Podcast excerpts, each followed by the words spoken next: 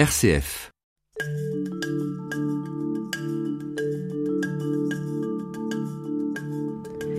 Le vieillissement est un thème qui deviendra de plus en plus important car euh, l'espérance de vie des hommes et des femmes ne cesse d'augmenter.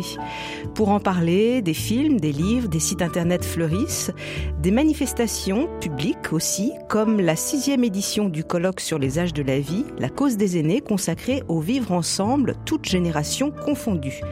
On ne commence pas à vieillir à l'âge de la retraite, c'est un processus qui démarre dès la naissance. Et pour parler de ce mouvement évolutif, je reçois cette semaine la psychanalyste Catherine Bergeret-Amselec. Bonjour. Bonjour. Vous organisez ce fameux colloque La cause des aînés, vous êtes également auteur. Votre dernier livre s'intitule L'avancée en âge, un art de vivre, paru chez RS. Mmh. Vivre, c'est commencer à vieillir? Oui, Bergson, vivre, c'est vieillir. Vieillir, c'est vivre. Ben oui, bien sûr qu'on avance en âge depuis notre naissance, mais de manière invisible. Et ça se voit à partir de 50 ans surtout, quand le changement de rapport au corps et au temps nous fait vaciller dans notre identité, et ce changement de rapport au corps et au temps va s'accentuer tout au long de la vie. Aujourd'hui, la vie est de plus en plus longue. Donc préparer sa vieillesse, ça se prépare dès la conception en fait. C'est là que la méiose, la mitose, les petites cellules, non mais c'est vrai, commencent à se différencier, et le bébé et l'enfant préparent sans le savoir quelque chose de leur vieux jour, notamment la sécurité de base qui va se tisser dans les premiers corps à corps avec les parents, puis toutes les étapes ultérieures d'autonomie, d'accès à l'autonomie, vont être une pierre essentielle dans laquelle on va puiser, car après on va se reposer toute sa vie sur cette petite musette, ce petit sac de chasse construit par les parents, et on va se reposer sur les parents d'avant, les parents qu'on a intériorisés dans notre cœur, dans notre corps, à l'intérieur de nous. C'est eux qui vont nous aider à passer les étapes chocs de la vie. C'est pour ça que je travaille sur les crises existentielles qui jalonnent la vie. Alors, sécurité de base, Catherine eh bergeret qu'est-ce que c'est que cette fameuse sécurité que certains ont peut-être moins, d'autres en ont beaucoup? C'est se sentir exister, se sentir être être relié à soi très tôt dans la vie. C'est Winnicott qui parle, psychanalyste et pédiatre avant, du sentiment continu d'exister. C'est-à-dire cette impression qu'on a de rouler sur un tapis euphonique sans trou d'air. Quand on tombe dans un trou d'air, c'est plus un tapis roulant, c'est un tapis avec des trous et on s'enfonce dans les trous.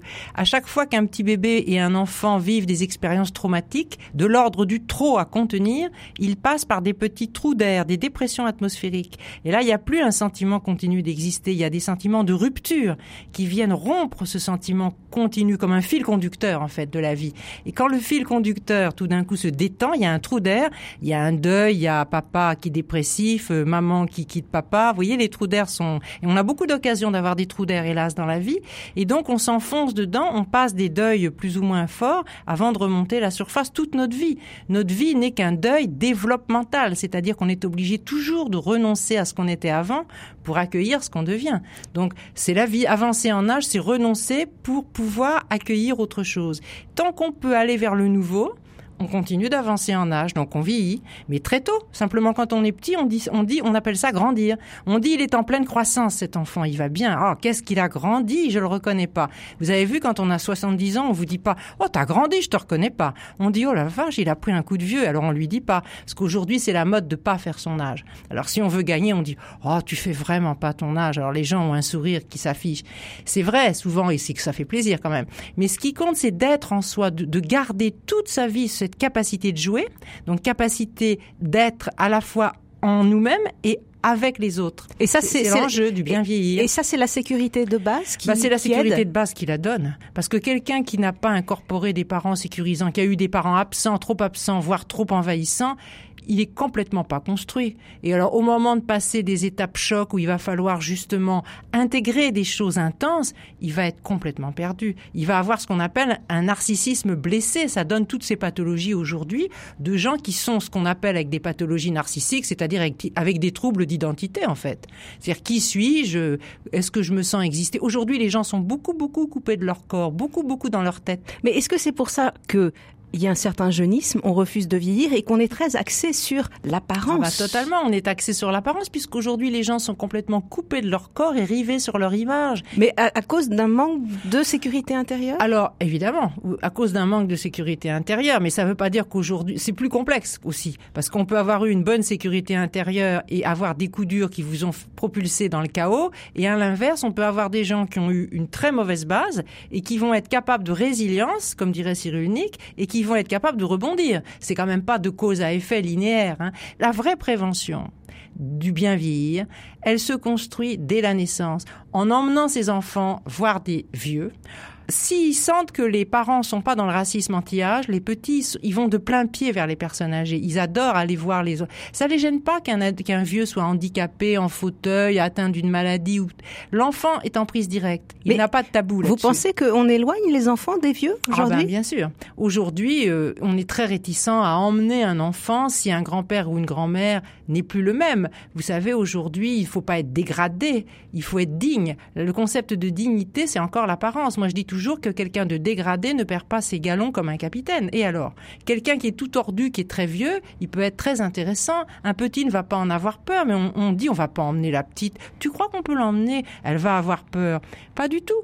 L'enfant n'aura pas spécialement peur de la vieillesse et de la mort, et parfois il est moins traumatisant de l'emmener voir quelqu'un qui va pas bien, voire même qui n'est mort, qui est mort. Ça peut être appris, enfin ça se prépare quand même, hein. mais il faut apprivoiser ça ça peut être moins traumatisant que l'idée qu'il s'en fait.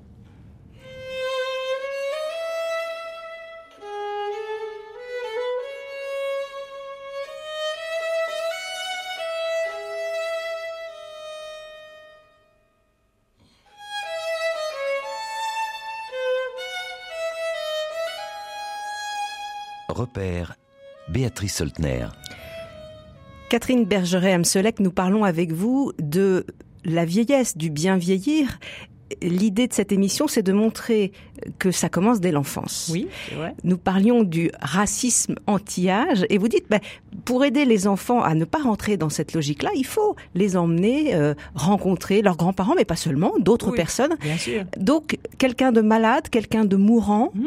il a la possibilité, l'enfant, d'aller le, voir, non de seulement, le rencontrer. mais il va se passer souvent des choses magnifiques dans ces moments-là, des choses qui resteront pour la vie gravées. Alors, il est vrai que j'ai tourné une émission qui va être diffusée sur France 5 le 16 janvier, les maternelles, hein. et c'est comment parler de la maladie d'Alzheimer aux enfants.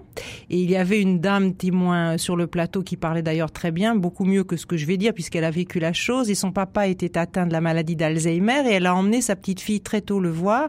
Et quand la petite fille avait deux ans, elle est allée le voir et puis il y a un stade de la maladie où la personne peut être agitée, voire un peu violente. Enfin, il a eu un mouvement brusque et la maman de la témoin, euh, donc la femme du monsieur qui était atteint de la maladie, a eu peur et a emmené son mari euh, dans les chambres, dans les étages. Et la petite fille, elle n'est pas montée dans les étages. La rencontre se présentait dans le salon de la maison de retraite. Et la petite fille, la nuit, elle dormait mal et elle a demandé à sa maman, elle lui a dit, tu sais, j'ai pas dit au revoir à papy, il faut que j'aille, il y a quelque chose qui est pas bien et tout. Elle était mal, elle, elle voulait absolument le revoir. Donc la maman étant intelligente et ouverte, elle a su écouter et surtout entendre et elle l'a emmené. Et la petite fille, alors que c'était la veille de la mort du grand-père, elle est montée pour la première fois dans cette chambre et elle a pu, alors qu'il avait les yeux fermés, qu'il était complètement, euh, je dirais, euh, chaos, elle a pu le réveiller il y a eu une interaction par les regards que cette femme exprime très bien, elle l'a très bien dit dans l'émission. Il y a eu quelque chose. Je dirais qu'ils se sont dit au revoir à leur manière, pas avec des mots, avec un regard. Et la petite fille a pu voir d'ailleurs qu'il avait mis plein de photos d'elle au mur de la chambre et elle était heureuse. Eh bien, cette petite-là, elle aura forcément une autre expérience de la maladie, de la transmission. Elle a vu son grand-père, c'est elle qui l'a demandé, à deux ans, rendez-vous compte. Et si quand elle grandit, elle voit des personnes atteintes de la maladie, je pense, de d'Alzheimer en l'occurrence, elle en aura à mon avis, une toute autre image. Parce qu'on est dans l'humain. Et vous savez ce qui fait peur aujourd'hui, c'est qu'on est dans le paraître et on n'est pas dans l'être. Et si on va directement dans l'être, c'est-à-dire dans se sentir exister, parce que la personne qui a la maladie d'Alzheimer, elle ne sait peut-être plus qui vous êtes, mais elle sait qu'elle vous aime quand c'est le cas. Elle sent les choses. C'est d'ailleurs une maman qui disait à, sa fille, je ne sais pas qui vous êtes, mais je sais que je vous aime, une personne atteinte. Il, il faut donc apprendre à aller dans leur accordage, par l'accordage affectif, dans leur univers à eux et pas essayer de les emmener dans le nôtre. Et donc cet enfant aura une toute autre image. Les enfants sont sans tabou sur les questions existentielles, les questions sexuelles, la mort. C'est les adultes qui ont peur. Et on voit combien cette capacité de l'enfant d'être dans l'archaïque, c'est-à-dire dans le toucher, dans le sentir, qu'on perd nous adultes, peut être bénéfique pour les vieux. Ça les soigne, je dirais même. Et inversement, le contact du vieux soigne prend soin de l'enfant. Et alors de quelle manière justement bah, Ça les rassure de savoir qu'il y a un après. Il y a comme euh, une sensation vous savez quoi? C'est personnel ce que je vais vous dire, mais je le ressens assez fort et d'autres patients à moi, je crois, le ressentent. De... Moi, ce qui me rassure dans une maison, et c'est quand j'étais petite, ça me rassurait de savoir que dans les armoires, il y avait de la réserve des épiceries, de l'épicerie. J'ai toujours aimé les rayons d'épicerie. Il y a une réserve, c'est-à-dire qu'il reste des choses. S'il arrive quelque chose, il y a toujours du riz à faire cuire, il y a toujours des trucs, il reste à manger, il y a quelque chose qui reste. Eh bien, le vieux, par rapport au, petit, c'est comme un rempart qui l'abrite de la mort. Si Pépé et Mémé sont, moi j'adore dire Pépé et Mémé, s'ils sont encore là pour nous raconter comment c'était avant, s'ils peuvent nous transmettre des recettes, que ce soit matérielles, concrètes, voire des, des histoires de vie, c'est qu'il y a, il y a un avant, il y a une continuité, il y a un fil. C'est très rassurant, c'est très nourrissant. Voilà. Je trouve que rencontrer, moi j'ai connu mon arrière-grand-mère. Vous voyez, j'ai 61 ans, je m'en souviens encore de mon arrière-grand-mère. La preuve, c'est que je trouve le moyen d'en parler dans une émission de radio. Ça me fait plaisir d'en parler. Elle, elle s'appelait Pinky et elle composait des chansons. Elle était auteur, compositeur, interprète.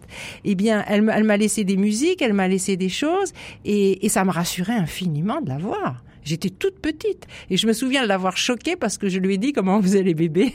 Et comme à l'époque où j'étais petite, c'était beaucoup moins évolué que maintenant. Maintenant, les enfants, ils savent très bien comment on fait les bébés. Mais là, j'étais d'avant-garde parce que. Oui, mais ce que vous dites, c'est que les enfants finalement connaissent intuitivement beaucoup de choses, euh, se ah, posent des questions existentielles sur la mort, sur la vieillesse, sur l'amour, sur la sexualité. Mais alors, ce sont les, les parents qui euh, c'est eux qui sont bloqués. des barrières ah ben, Ils sont bloqués, les parents. Parce que finalement, il y a un tabou, il y a une honte. Pas facile de parler devant son enfant de la sexualité. Lui expliquer comment on fait les bébés, c'est lui expliquer la scène primitive, c'est lui expliquer comment il a été fabriqué, c'est lui expliquer qu'on a une sexualité. Donc le parent, il est tout embarrassé, il trouve pas les mots. Combien j'ai de patientes qui me disent « Oh là là, ma petite fille va me le redemander la semaine prochaine, qu'est-ce que je vais lui dire ?» Alors qu'est-ce que vous me conseillez, vous? Alors je les fais travailler pour qu'elles elles inventent leur histoire. Et je leur dis, il faut des mots poétiques à la portée selon l'âge de l'enfant. Qu'est-ce que c'est, maman, la maladie d'Alzheimer, par exemple, ou comment on fait les bébés? On répond pas pareil si l'enfant a 3 ans ou 6 ans. Mais il faut pouvoir, encore une fois, s'accorder affectivement à sa portée. Catherine Bergeret-Amselec, si un petit, par exemple, de 3 ou 4 ans demande ben, c'est quoi la vieillesse? C'est quoi le vieillir? Ben on peut lui euh, à trois ans vous dites? Est-ce que d'ailleurs il peut poser ce genre de questions oui. à 3 ah ans? oui, ah ben ça oui. Ben on peut lui dire tu sais euh, tu vois ta grande sœur ou ton grand frère s'il en a un euh, tu vois qu'il est plus grand que toi il sait faire des choses que tu sais pas faire. T'aimerais bien savoir ce qu'il sait faire. Ah oui, maman. ben, vous lui dites, ben, tu vois, il est plus vieux. Il a deux ans de plus que toi. Donc, ça veut dire qu'il a grandi. Eh bien, tu vois, ton papa, il est plus grand que toi. Ben, ça veut dire qu'il est plus vieux. Donc, il a grandi. Et, et pour ton grand-père et ta grand-mère, etc. Donc, mais il y a des enfants qui ne veulent pas grandir. Ah oui, mais euh, ça, c'est rare. En général, l'enfant, il, en, il, il a qu'une envie, c'est sortir de l'enfance pour être libre. Mais ceux qui régressent, ça, c'est autre chose. C'est par exemple, si maman ou papa, euh, si maman attend un bébé, il se réfugie dans ses bras, il redevient un bébé parce qu'il a besoin d'être consolé, d'être, d'être. Il y a des moments comme ça où on régresse, on a besoin d'être chouchouté parce que parce que justement c'est un moment d'ailleurs très curatif. Il faut il faut le respecter bien sûr. Mais ça c'est autre chose. Les enfants en général ils veulent faire comme les grands quand même. Les petites filles essayent les chaussures de leur mère et, elles adorent ça et, les petits garçons essayent de faire comme leur père quand même. C'est très rare qu'ils veulent rentrer dans le berceau du bébé. Ça arrive. Hein. Il faut leur dire euh, bah, il y a telle étape dans la vie, euh, euh, leur parler déjà de euh, mm. l'enfance, l'adolescence. Faut pas leur faire un cours de, de fac. Hein. Je vous vois l'enfance, l'adolescence, quand même pas leur donner un polycopier, mais disons que ils le savent instinctivement, euh, ils voient bien, ils voient bien. Et puis il y a les interdits aussi, leur dire ça, c'est quand tu seras plus grand euh, ou pas maintenant. La, notion de temporalité, elle se fait euh, en intégrant l'espace et le temps, à la fois dans les corps à corps avec les parents, et puis aussi avec ce qu'on voit des autres, quoi. Ça, ça se fait absolument tout seul. L'enfant, il, s'en fout de paraître, l'enfant. L'enfant, il n'a pas la notion des marques, euh, du pull de telle marque ou de... Euh, c'est après. que le, en, fait, l'apparence, euh, la sensation de, vouloir paraître, ça se c'est au moment de l'adolescence où il y a encore une autre charnière, une autre étape charnière, une sortie du giron, une sortie des parents. On s'oppose pour se construire, et c'est après qu'on veut faire comme les autres, qu'on se réunit par classe d'âge, qu'on veut fumer parce que les autres fument, etc. Mais avant l'adolescence, il y a une période. Euh, je trouve que l'enfance c'est une très très belle période parce que au niveau poésie, les enfants y jouent, ils sont. Ce qui me touche dans l'enfance, c'est qu'ils sont pas dans le paraître. Cette capacité de jouer, elle se perd chez les adultes. Je parle pas jouer à des jeux codés de société, je parle cette capacité de dire on aurait dit que, vous voyez. Par exemple, autre exemple d'une maladie d'Alzheimer que cette personne qui était dans un atelier dessin et puis elle avait rendu sa feuille blanche et le monsieur qui faisait l'atelier dessin lui dit Madame, vous n'aviez pas envie de peindre aujourd'hui, vous n'avez rien dessiné. Ah mais si monsieur, j'ai dessiné des oiseaux, ils se sont envolés avant que vous arriviez. Eh bien ça, cette personne, elle est dans l'être, elle est dans le jeu, dans la poésie. Nous, on est dans le terre à terre. Hein voilà. Qu'est-ce que tu as dessiné aujourd'hui, mon petit garçon? Ah, c'est bien alors. Et puis alors l'adulte commence à lui dire Ah, mais c'est bien, mais alors ça, c'est une maison. Au lieu de le, les laisser dire Mais si pour lui c'est peut-être pas une maison, si pour lui la maison il va dire que c'est un bateau, il faut pas, il faut rentrer dans son jeu, il faut se mettre à jouer avec lui.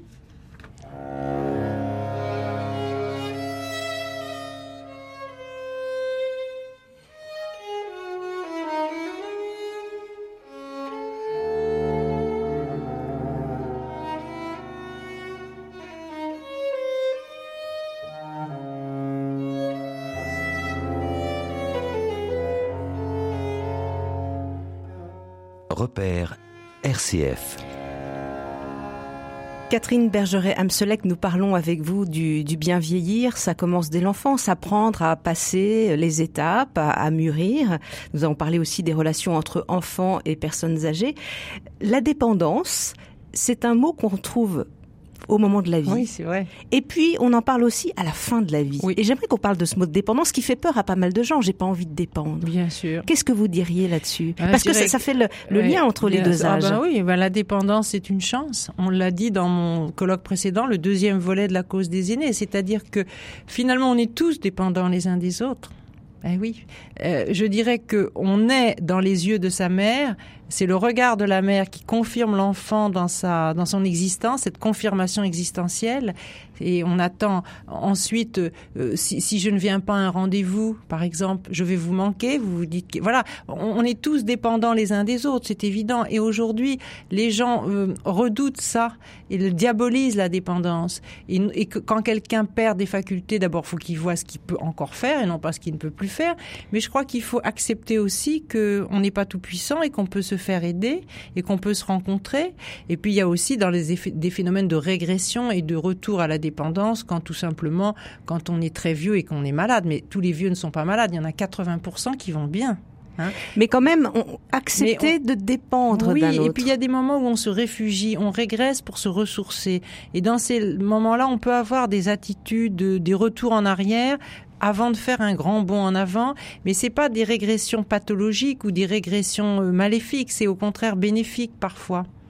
Par exemple, euh, il y a des adultes qui peuvent avoir besoin d'un doudou, tout, tout bêtement, d'un fétiche. Ils vont le cacher, ils vont pas. Je vais pas vous sortir un nounours en pleine émission, mais chacun a une écharpe. euh, On peut avoir une écharpe imprégnée d'un parfum, d'une odeur de quelqu'un qu'on aime ou offerte par quelqu'un qu'on aime. C'est assez régressif finalement. On dépend. Si j'oublie cette écharpe qui sent cette odeur, je vais peut-être être moins bonne. Ça va peut-être être un fétiche porte-bonheur pour animer un colloque en me disant si je porte cette écharpe qui a appartenu à mon arrière-grand-mère, n'est-ce pas? Eh bien, elle va me porter chance. Ben, ça a l'air de rien, mais qu'est-ce que c'est ça? C'est un doudou. Donc, vous voyez, on a tous nos doudous, nos petits rituels. Je suis sûre qu'il y a des gens qui nous écoutent, adultes qui dorment avec un nounours. Mais alors, justement, euh, comment vivre sereinement le fait euh, de dépendre de Mhm. quelqu'un sans que ce soit pensé comme euh, une perte totale de liberté euh, Il faut du, faudra du temps pour changer cette image sur la dépendance. Il y a des gens qui, qui suppriment le mot dépendance en parlant de perte d'autonomie parce qu'ils disent que d'introduire le mot dépendance, ça serait euh, péjoratif. Bon, moi, je suis pas du tout d'accord avec ça. Moi, je trouve que le mot dépendant, il n'est pas du tout péjoratif. Quand on est vieux, on peut avoir besoin de quelqu'un qui vous accompagne et qui peut vous aider à la toilette.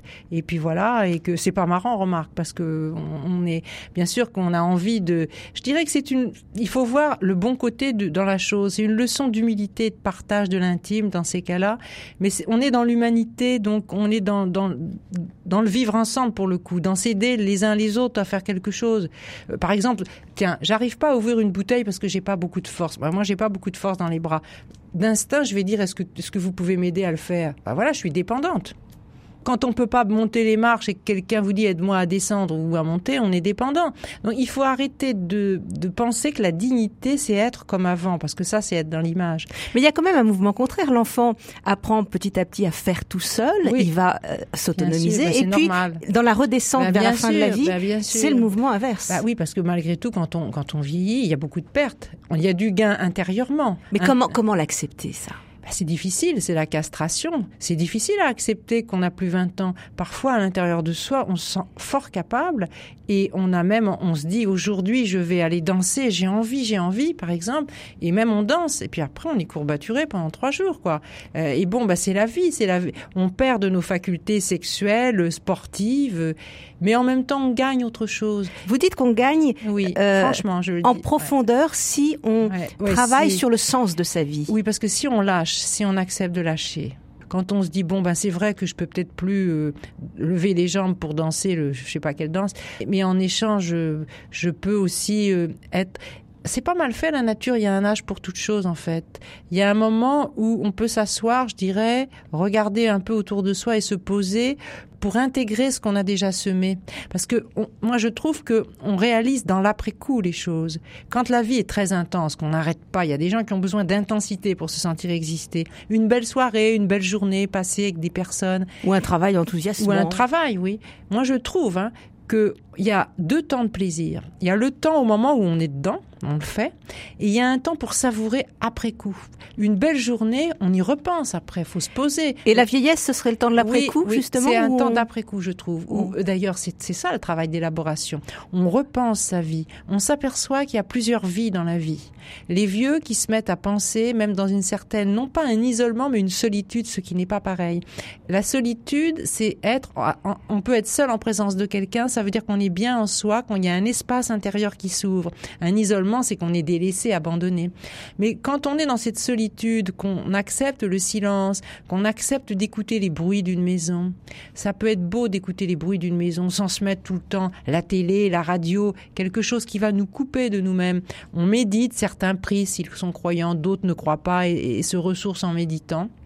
Mais là se produit une rencontre intime avec soi et on se met à repenser à nos années d'enfance, à nos années de jeunesse, à d'autres périodes encore. Et on s'aperçoit là de ce que c'est la vie, qu'il y a plusieurs vies dans la vie, qu'il y a des mouvements, qu'il y a des retours en arrière, rien n'est jamais acquis. On, est, on croit qu'on est équilibré une fois pour toutes, pas du tout, on ne sait pas ce qui peut arriver. Il est arrivé des drames il n'y a pas longtemps. Donc euh, justement, les drames, ils nous remettent en question, ce sont des épreuves.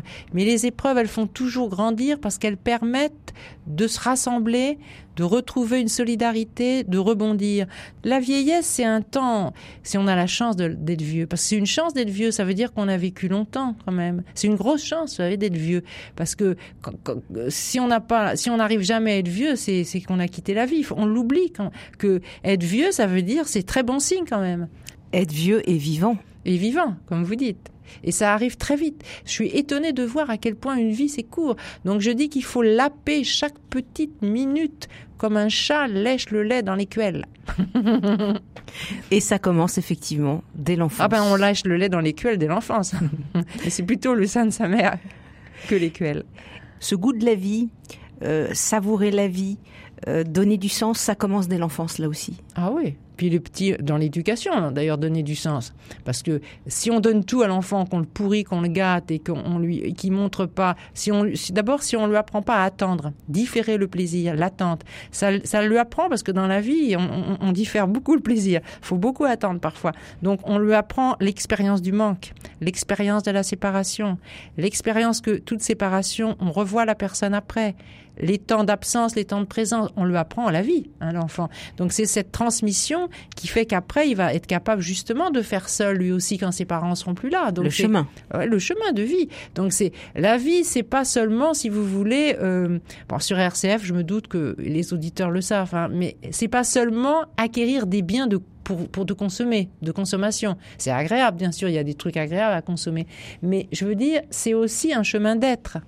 Vous voyez? C'est ça qui est intéressant dans la vie. C'est aussi d'avoir, je dirais, une voie d'accomplissement euh, où on a l'impression de, de sublimer, c'est-à-dire de, de mettre toute son énergie en, la transformant dans une œuvre. Mais une œuvre, ça peut être une sculpture, euh, ça peut être une écriture, mais ça peut être euh, planter un clou. Hein.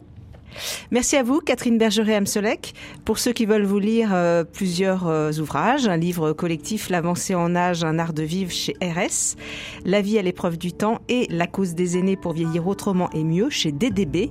Merci à Pierre-Henri Paget à la technique.